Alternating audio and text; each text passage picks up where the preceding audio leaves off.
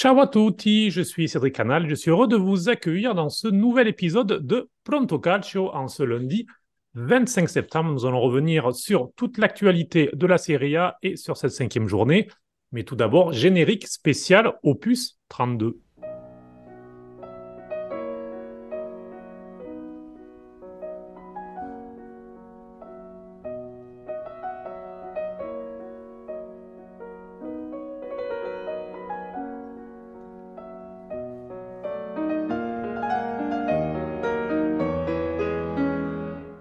Avec moi aujourd'hui pour revenir sur euh, les résultats de cette cinquième journée de Serie A, Raphaël Gauthier, notre Frédéric Chopin. Bonjour et bon anniversaire Raphaël. Salut à tous, merci Cédric. Oui, 32 ans, 32 comme le numéro de, de Beckham à Milan. J'espère euh, laisser une trace un peu plus grande dans ce podcast que lui euh, sous le maillot du Milan. C'est difficile d'enchaîner après ça, donc j'ai tout de suite passé à, l'autre personne de l'équipe qui n'a pas la, la mèche de David Beckham d'ailleurs, c'est Nicolas Wagner. Bonjour Nicolas. Bonjour Cédric, bonjour Raphaël et bonjour à tous. Et puis nous aurons Kiki Moussampala qui sera avec nous le temps d'une petite question qu'il a enregistrée qui, lancera le débat pendant cet épisode. Mais donc, on va commencer avec les résultats de cette cinquième journée de Serie A. On va dire euh, un mot, je vais vous demander à chaque fois sur, sur les matchs. Et puis ensuite, on fera des, des zooms plus, plus importants. Je peux déjà vous le dire, dans cet épisode, nous parlerons du Napoli, nous parlerons de Lecce, nous parlerons des deux équipes de Rome et nous parlerons de l'Oudinez en euh, gros plan. Mais donc, il y avait cette journée qui a commencé euh, eh bien, euh, vendredi avec un match entre la Salernitana et Frosinone, un but partout, avec Jovan Cabral qui a répondu à Romagnoli. une équipe de la Salernitana qui continue entre match nul et défaite, début de saison un peu compliqué pour les hommes de Paulo Souza. En revanche, pour le Frosinone, ça, ça continue plutôt bien. Nicolas, un petit mot sur, sur ce match? Ouais, un match euh, où euh, Frosinone avait pris euh, les devants et Sananitana a eu le, caractère d'égaliser pour arracher un point. Avec un peu plus de réussite, ils auraient même pu l'emporter, mais ça montre un peu les, forces en présence. Avec Frosinone qui marche plutôt bien et la Salernitana qui a du mal à lancer son championnat. Et ensuite, Lecce Genoa avec le succès 1 à 0 de Lecce grâce à Rémi Oudin en fin de match. On y reviendra plus en détail tout à l'heure. Samedi, il y a eu le succès étriqué de Milan contre les Las Véron. Un but de Rafa Leao a suffi. Et on demande donc à notre Rafa Gauthier ce qu'il en a pensé. Ouais, bah, écoute, victoire du Milan dans la difficulté, mais comme euh, j'imagine tout Milanista euh, s'y attendait, puisque un samedi à 15h, euh, sous le déluge du Milan, de la ville de Milan, et d'ailleurs le match a été reporté de quelques minutes, il a failli pas avoir lieu. Euh, avec un maillot quand même, euh, un, troisième maillot pas très très euh, esthétique, ou bien très très esthétique pour, pour ceux qui ont un goût différent du mien. C'était compliqué, il y a eu, allez, peu de, peu de vraies situations franches de part et d'autre, où Milan, le, Milan ouvre. En fait, Milan a très bien commencé son match et l'a gagné uniquement grâce à ça, parce qu'on connaît Milan qui a du mal contre les plus petites équipes à ouvrir le score, qui laisse donner, euh, qui laisse la confiance à l'adversaire, qui la prend et qui, qui, qui, croit à un bon résultat et parfois ça paye. Là, Milan a, bien commencé le match.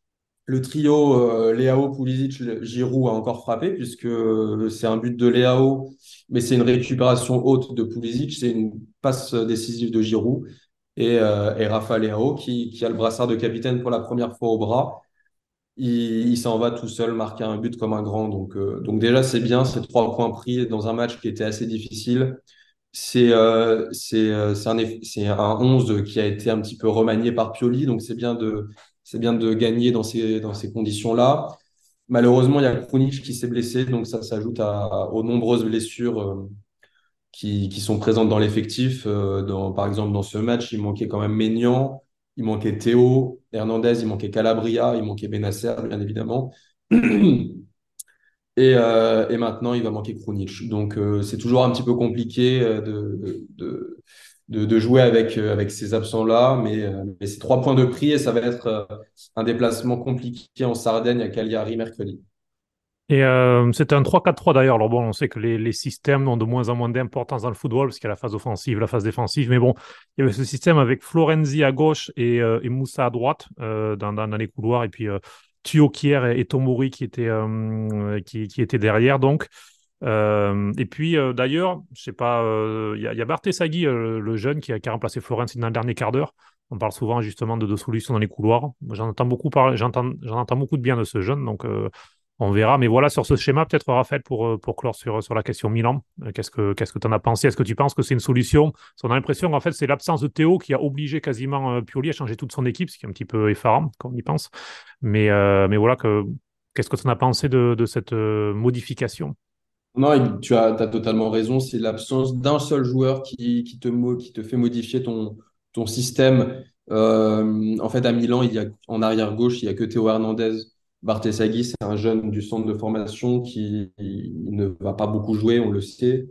Euh, et d'ailleurs, il n'a pas la confiance du coach au point de faire du poste pour poste. Et quand il manque Théo, il faut trouver une solution. Bon, là, en l'occurrence, il manquait également Calabria, donc c'était compliqué. Et Kaloulou, qui peut jouer aussi latéral, euh, que j'ai oublié d'ailleurs tout à l'heure. Mais, euh, mais voilà, il manque un arrière-gauche. Et quand il manque un arrière-gauche, Pioli décide de changer son système. Euh, par chance, Moussa était assez bon à droite. Florenzi a fait du Florenzi, c'est-à-dire qu'il a joué 60 minutes, euh, dont euh, allez, 45 bonnes.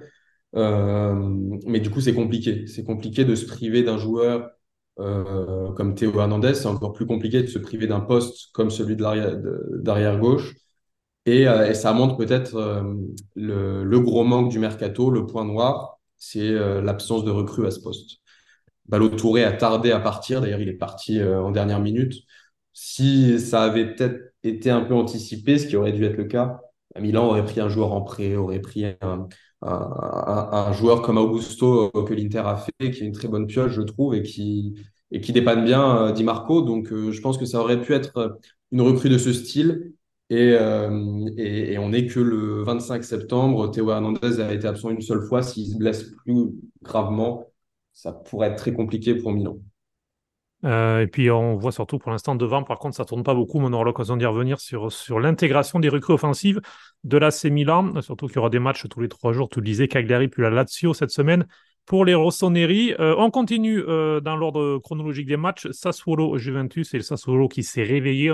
on était un petit peu inquiet lors début de saison. Succès 4-2 donc avec le trio offensif hein, de Sassuolo qui s'est réveillé tous en même temps. Lorienté, Berardi, Pinamonti.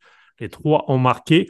Euh, la Juve, à chaque fois, avait euh, soit égalisé, soit réduit l'écart par euh, Vina contre son camp et Chiesa. Et puis, il y a eu ce but contre son camp de Gatti, qui est anecdotique pour clore la rencontre, mais assez, assez lunaire. Je vous conseille d'aller le voir, comme c'est. on n'en voit pas souvent des comme ça. Donc, voilà. 4-2 donc, pour Sassuolo. Nicolas, qu'est-ce que tu as pensé de ce match C'est quoi? C'est un, un, succès du Sassuolo? C'est une défaite de la Juve tu me diras les deux, mais voilà, s'il y avait un truc. Un, peu, un peu des deux, ouais, voilà, c'est ça, un peu des deux. Déjà, je pense que euh, Sassolo et Lorienté ont bien été aidés par euh, la, grosse bourde de, de Chesney sur, le, mhm.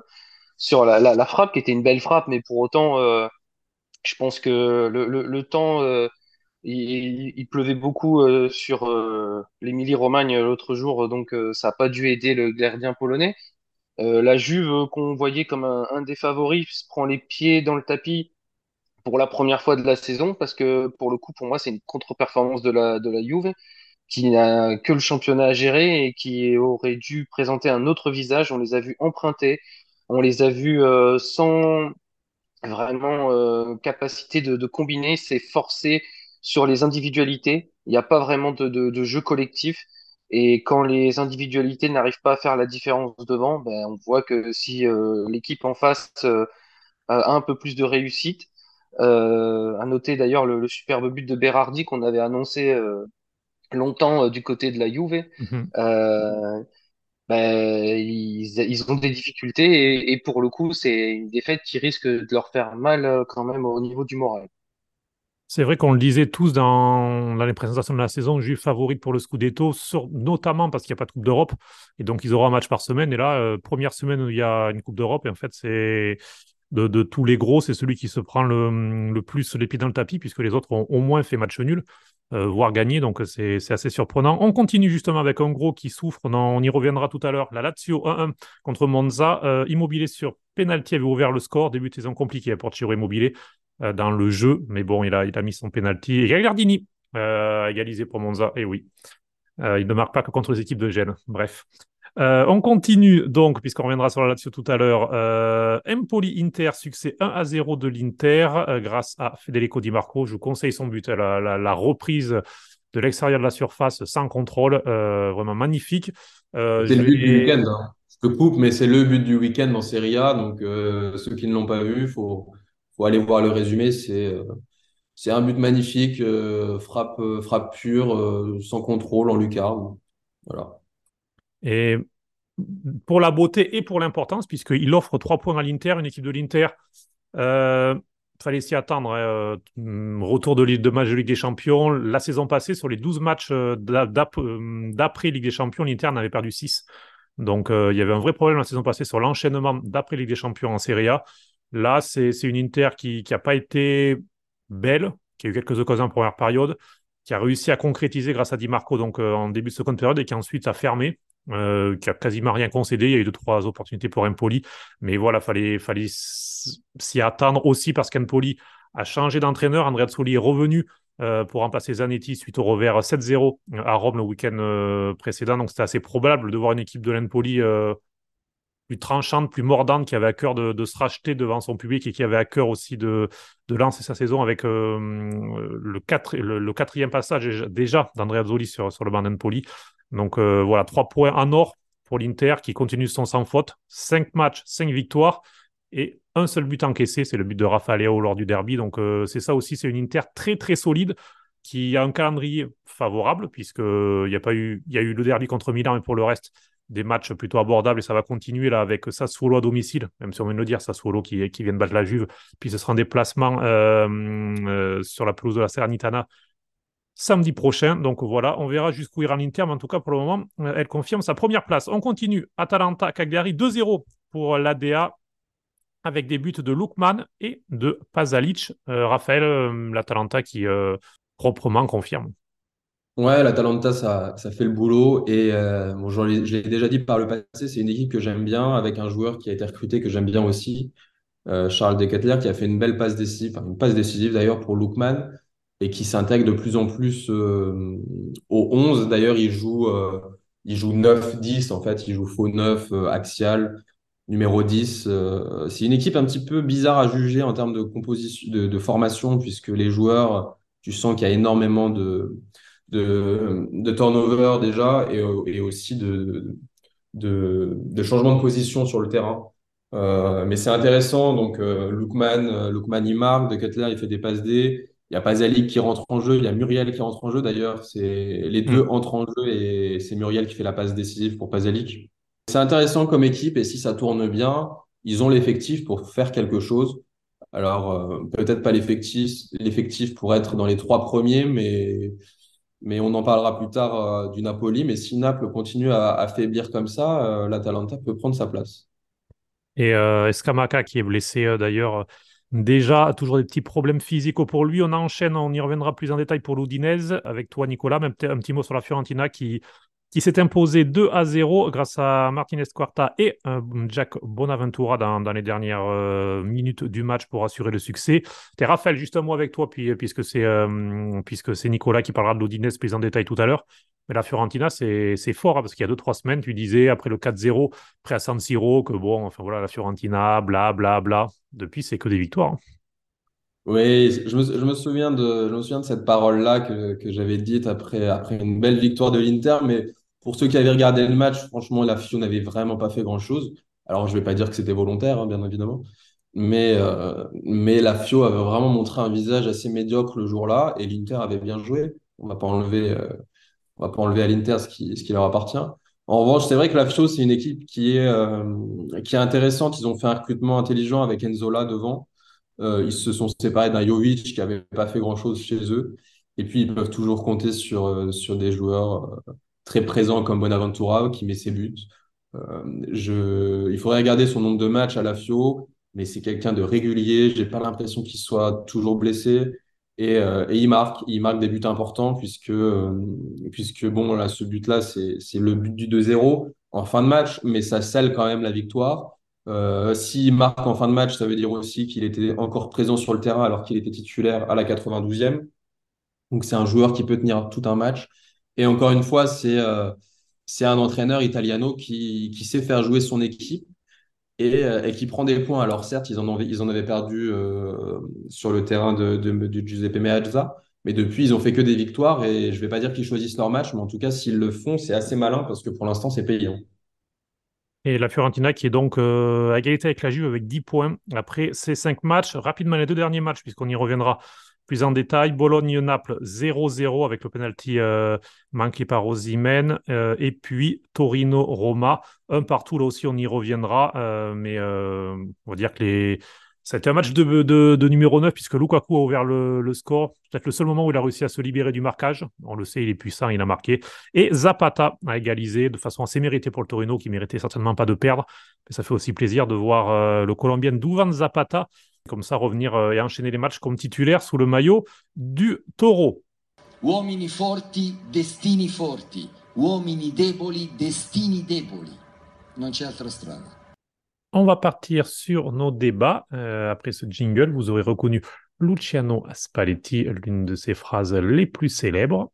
Et on va commencer avec le champion, justement. Crisi Napoli ou pas? Alors, il y a 8 points pour le moment pris par le Napoli euh, après 5 matchs, 2 victoires, de nul, une défaite. La défaite, c'est contre la Lazio, ce qui est un peu paradoxal puisque la Lazio est sûrement des gros l'équipe qui, qui souffre le plus en ce début de saison. On y reviendra tout à l'heure. Mais encore une fois, je vais vous demander à tous les deux, euh, une équipe du Napoli. Alors, on a vu dans la composition d'équipe de, de, Garcia, parce qu'il y a eu le match de Ligue des Champions contre Braga et ce succès difficile à 2-1. Raphaël, tu en avais parlé dans, le podcast. Je vous invite d'ailleurs à, aller l'écouter, le, podcast de Raphaël, la chronique sur, ce résultat des clubs italiens de Serie A hein, que, tu as fait euh, jeudi. Mais voilà, c'était une équipe euh, avec. Euh, alors, c'était Ostigard de Nathan en défense, c'était un petit peu les surprises, mais pour le reste, c'était une équipe assez classique avec Lobotka, Anguissa, Zelensky au milieu de terrain. Il y avait Raspadori, encore une fois, en tant qu'ailier. Mais surtout, c'est Ozymen et Gvara qui ont du mal pour le moment. On ne les reconnaît pas tous les deux. Et c'est peut-être le plus inquiétant dans ce début de saison. Non, ben, j'ai commencé avec, avec toi, Nicolas. C'est un Napoli qui, offensivement, est à des années-lumière de ce qu'elle proposait la saison passée. Oui, on l'a vu d'ailleurs sur les deux derniers matchs, euh, Guevara et Osimhen ont eu des, mots avec leur entraîneur pour euh, leur incompréhension face euh, à leur sortie. Osimhen fait du Osimhen, sauf qu'il n'a il n'a pas la réussite, il est, il est en difficulté, il est maladroit, il tape les montants, et là, il a, il a encore raté un penalty qui aurait pu s'avérer décisif pour le résultat. Mais au-delà de ça, c'est, c'est l'animation offensive qui me semble un peu euh, dépassé, euh, comme souvent avec euh, Rudy Garcia. le fait d'aligner Raspadori en ailier droit, on sait très bien que ce n'est pas son poste. Ça démontre bien le peu d'idées du coach français et ça se traduit par les résultats.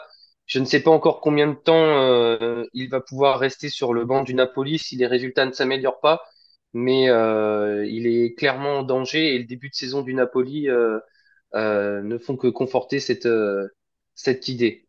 Raphaël, euh, je voudrais euh, poser une question. Spalletti, il avait tout vu, non? Parce que euh, Luciano Spalletti, il a vu que son équipe a surperformé la saison passée, parce qu'il y avait une belle équipe la saison passée, aucun problème. Le Napoli a profité des autres, des 2000 ans, de la Juve notamment, qui ont raté leur première partie de saison, et donc ils ont créé rapidement un écart. Et donc ensuite, ils ont, plus, ils ont pu surfer là-dessus, mais on voit quand même une équipe en sur-régime. Et lui, de façon intelligente, ben, il a dit stop, euh, j'arrête parce qu'il savait qu'il ne pourrait pas refaire la même saison et qu'il allait se prendre très certainement les vagues de critiques. Donc euh, il n'y a pas ça aussi, c'est Rudy Garcia beaucoup critiqué, mais euh, il paye peut-être aussi une équipe qui était en sur-régime et qui retrouve, alors elle est peut-être en sous-régime maintenant, mais qui retrouve en tout cas un niveau qui est peut-être plus proche de la réalité.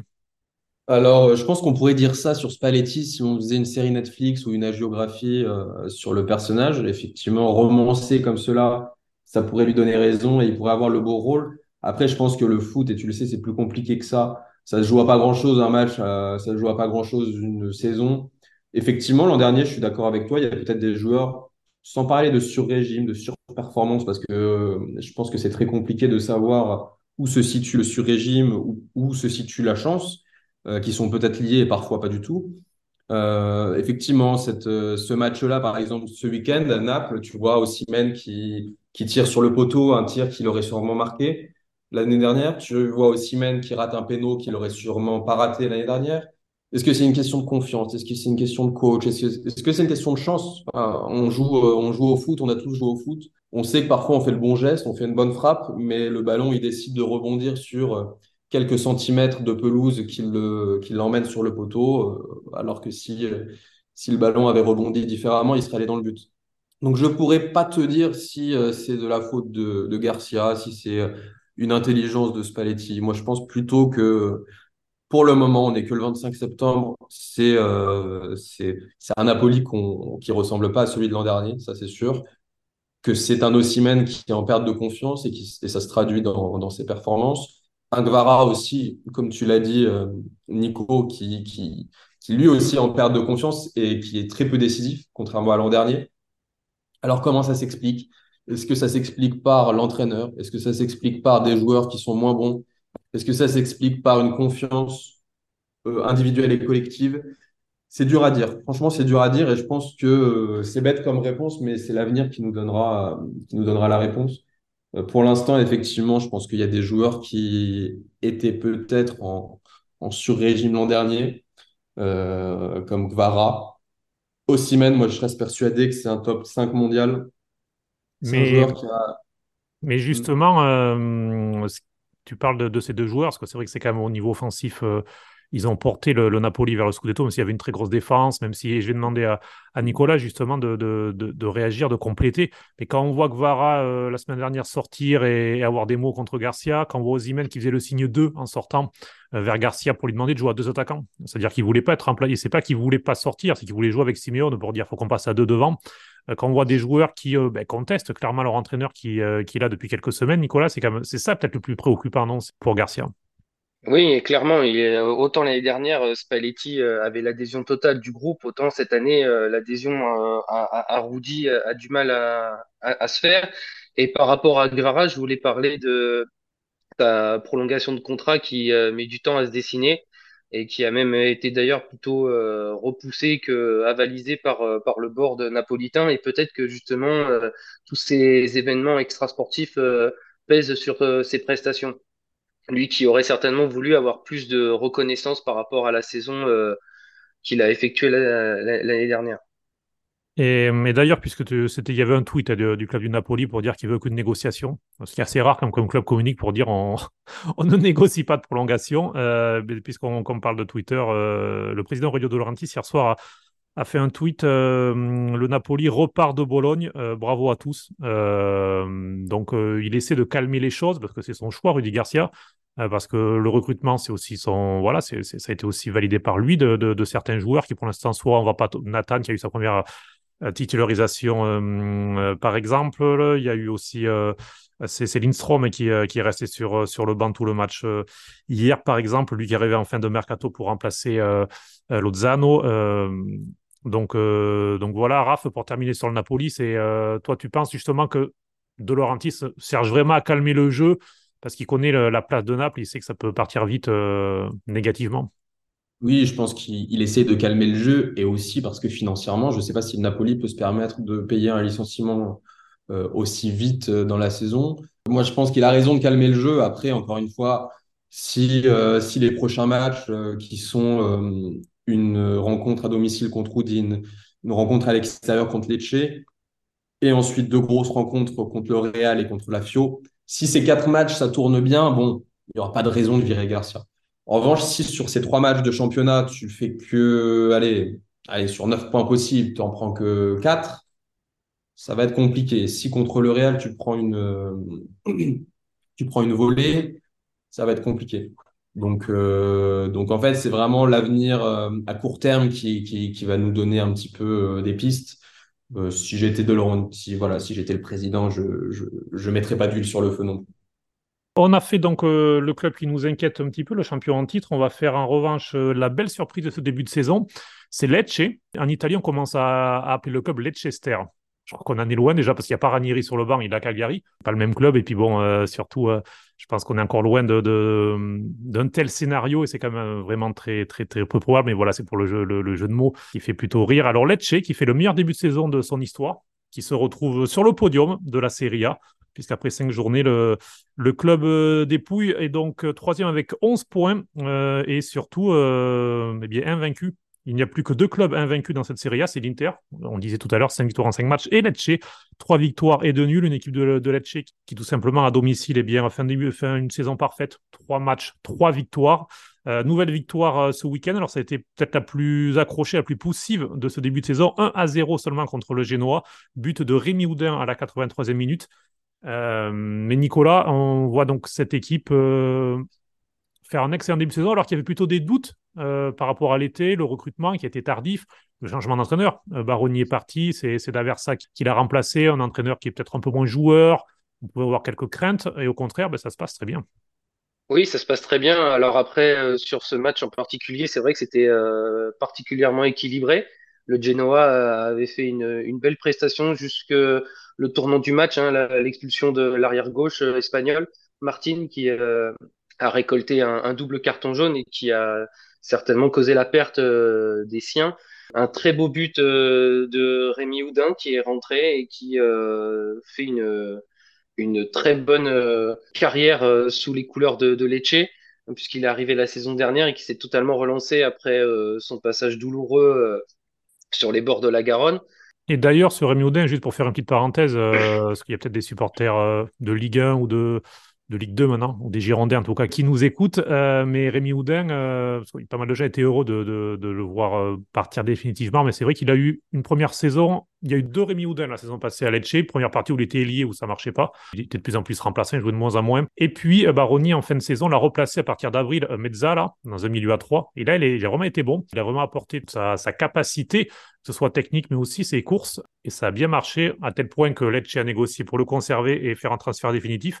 Et là, pareil, il est, est rentré dans ce poste-là. Et on voit un nouveau Rémi Houdin, dans ce poste numéro 8, en quelque sorte, qui est vraiment convaincant et qui, sûrement, ça, ça lui offrira une, une seconde carrière, on va dire. Oui, effectivement, euh, quand il est rentré, on a bien vu euh, qu'il est en confiance. D'ailleurs, pour tenter ce, ce genre de frappe, il euh, faut être en confiance. Et euh, Lecce réalise une, un bon début de saison. Et je pense que euh, ça peut être l'équipe poil à gratter euh, du championnat. Maintenant, euh, l'avoir comme Leicester de 2016, ça me paraît un peu surdimensionné pour, pour Lecce.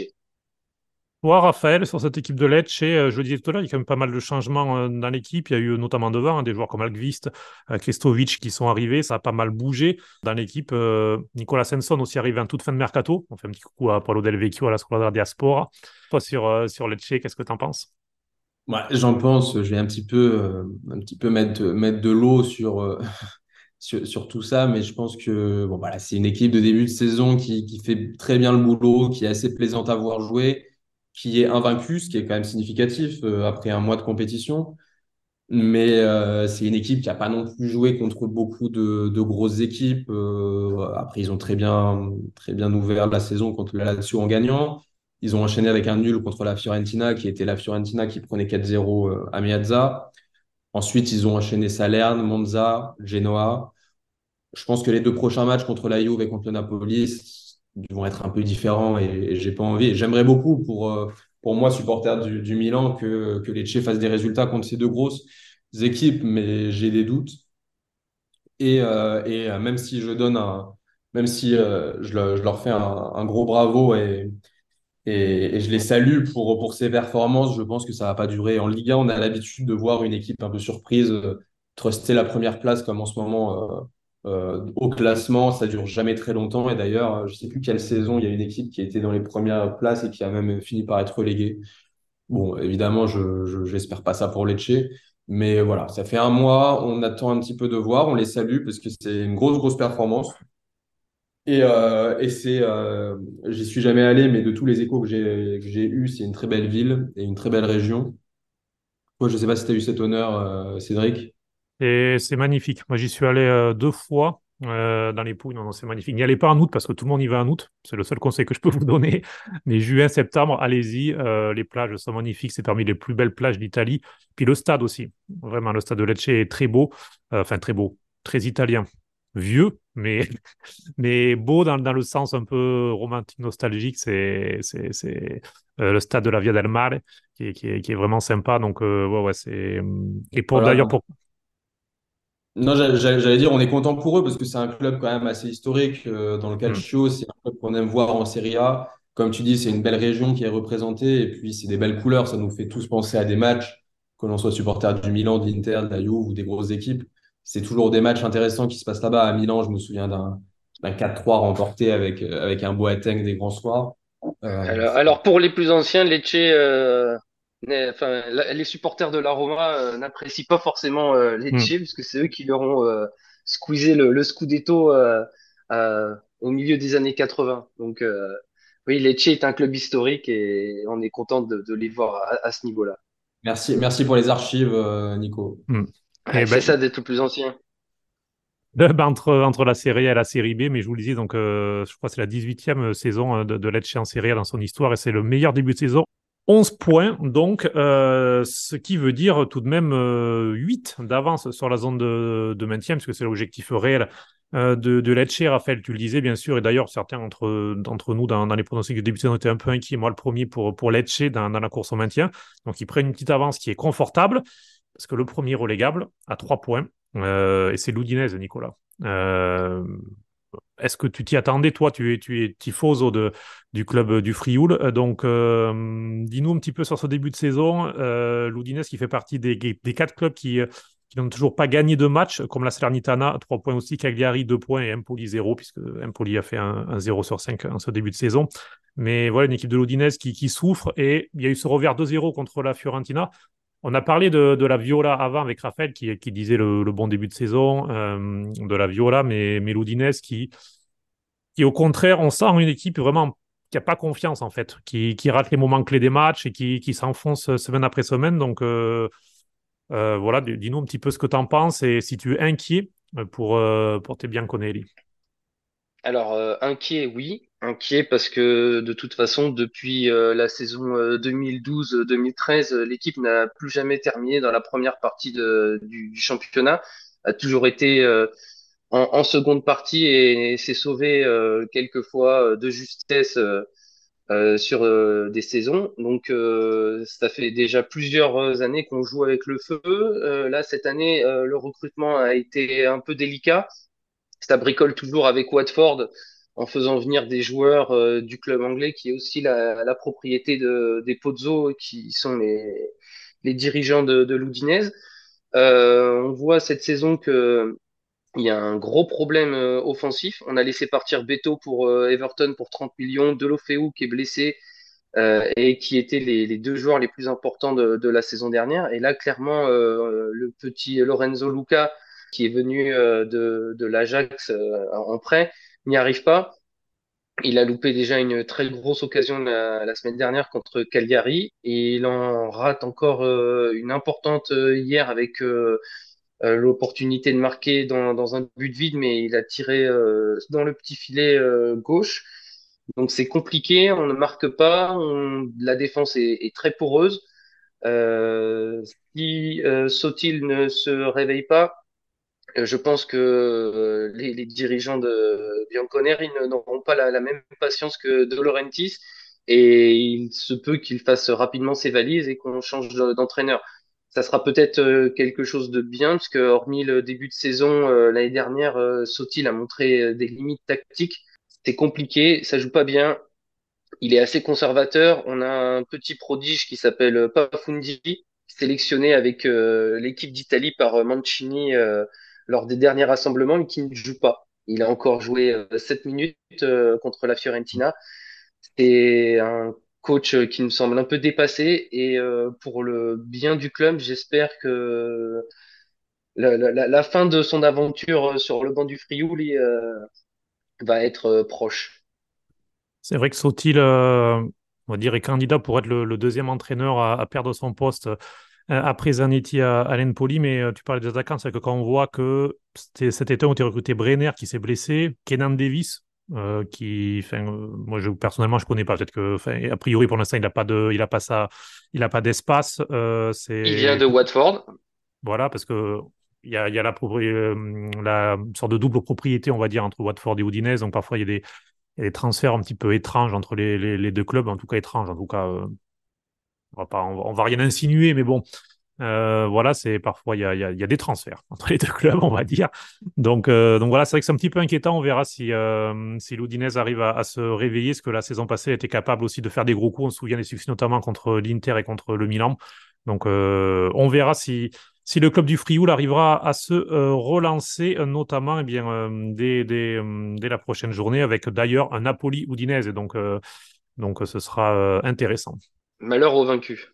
C'est ça, malheur à l'entraîneur vaincu. Voilà, c'est, ça, ça, semble parfait pour Rudy Garcia même pour le Napoli pour enfin euh, lancer la saison. On va terminer avec le débat de notre épisode. Et le débat, eh bien, c'est pas moi qui, qui vais le lancer. Non, non, c'est Kiki Moussampala, notre spécialiste de la série B. D'ailleurs, allez écouter les deux épisodes série B euh, qu'il a enregistrés avec Gilbert Simonuti et leurs invités. Ça parle euh, notamment du calcio du Sud, ça parle de, de Palerme, ça parle de Bari, ça parle aussi de, des dynamiques de ce début de série B sur les deux épisodes. Donc allez-y, c'est dans euh, le répertoire de nos podcasts. Mais là, Kiki voulait nous parler de Serie A parce qu'il n'est pas seulement sur la, la série B. je vous laisse l'écouter. Bonjour les amis, heureux d'être présent avec vous, même si c'est sur un petit enregistrement. J'ai une question à vous poser. J'aimerais que, que vous m'expliquiez ou que vous me donniez votre avis sur la situation des deux clubs du Latium, enfin les deux clubs romains, parce qu'il y en a un troisième maintenant avec Frosinone, je trouve que c'est une situation qui m'interpelle. Ce sont deux coachs, euh, Sarri et Mourinho, qui sont aux antipodes au niveau des concepts de jeu. Deux effectifs euh, plutôt fournis et deux clubs en situation de qualification européenne qui doivent gérer ça. Et alors que tout devrait les opposer, un football chatoyant versus un football plus solide, on arrive à la conclusion que leur situation est, très proche. Euh, la Lazio a fait un match euh, très triste, assez sombre contre euh, Monza. J'ai eu l'honneur de voir le match et franchement, ça cassait pas quatre pattes et un canard. Et hier, on a encore assisté à un match un peu triste, dominé certes par la Roma, mais triste, rejoint à la fin sur le but de Zapata. Donc j'ai envie de vous dire, vous posez cette question. Roma, Lazio, même combat? Alors là-dessus, Roma, même combat. Et je vais prolonger la, question de Kiki en vous mettant au duel tous les deux. Vous avez une minute chacun pour euh, nous dire. Alors vous avez choisi, alors sans que je vous y oblige, j'en suis content. Je ne jouez même pas un rôle, vous le pensez vraiment. Laquelle de ces deux équipes justement est la plus inquiétante? Donc une minute sur la Lazio, une minute sur la Roma. Euh, je vais commencer avec toi, euh, Raphaël. Pour toi, c'est la Roma qui est la plus inquiétante et je t'écoute, on t'écoute. Oui, pour moi, c'est la Roma qui est, qui est l'équipe la plus inquiétante des deux. Euh, alors, pas forcément euh, en termes comptables, en termes de résultats, parce qu'effectivement, c'est c'est pas non plus euh, la joie côté Lazio. D'ailleurs, elle est moins bien classée. Mais c'est surtout en, en termes d'investissement, en termes d'attente. Pour moi, la Roma, avec son entraîneur, José Mourinho, avec ses joueurs et ses recrues, dont évidemment Lukaku, euh, et ses joueurs importants comme, euh, comme Dybala, comme euh, Pellegrini, etc. Je, je pense que c'est une équipe qui doit se classer minimum dans les cinq premiers pour ne pas décevoir ni ses tifosi, ni, les, ni ceux qui suivent la Serie A. Voilà, là aujourd'hui elle est 13e. Ça me paraît compliqué de les voir dans les cinq premiers en fin de saison, sachant qu'il y aura Naples, l'Atalanta, la Juve, Milan, l'Inter minimum qui, qui, qui, se battra pour ses places, qui se battront pour ses places. Donc euh, voilà, moi c'est vraiment en termes d'investissement, en termes de joueurs, en termes d'entraîneurs. Mourinho, c'est quelqu'un qui vient pas pour jouer la huitième place ni la treizième. Lukaku, l'investissement sur lui, c'est pas euh, un investissement pour jouer euh, la place en, en Conference League. Pour moi, être treizième avec seulement une victoire en cinq matchs, avoir seulement cinq points en cinq matchs, pour moi, c'est pas normal côté Roma. Euh, alors même que c'est la deuxième meilleure attaque du championnat, ils ont marqué 12 buts, ils sont que 13e. Ça montre aussi qu'ils ont encaissé beaucoup, 7 buts. Mais d'un autre côté, si on veut mettre en parallèle, euh, ils, ont encaissé autant de buts que Milan, alors que Milan est deuxième. Donc c'est une gestion des matchs qui est vraiment pas bonne. Et, euh, seulement une victoire en cinq matchs, c'est un début de saison assez cataclysmique de la Roma. 12 euh, buts dont 7 lors du même match. C'est vrai qu'il y a eu le seul succès de la saison, c'est contre Empoli. Et si tu enlèves ce match où Empoli a totalement euh, s'est écroulé complètement, euh, c'est vrai que c'est un début de saison très inquiétant. Mais donc on va passer pareil une minute, une minute trente. Pour toi, Nicolas, sur la Lazio, qui pour toi est, plus inquiétante. Dis-nous pourquoi. Oui, je pense que la Lazio est, est plus inquiétante déjà parce qu'elle est en dessous au niveau du classement en ce moment, parce qu'elle ne montre pas grand-chose. Parce que malgré les investissements qu'on sentit cet été, euh, avec quand même un recrutement euh, important, on a, il y a toujours euh, l'absence de Sergei Milinkovic-Savic qui n'a pas été euh, remplacé, euh, notamment au milieu, même si Gendouzi est arrivé. avant que Gendouzi arrive à, arrive à la cheville du Serbe, va falloir attendre un petit moment.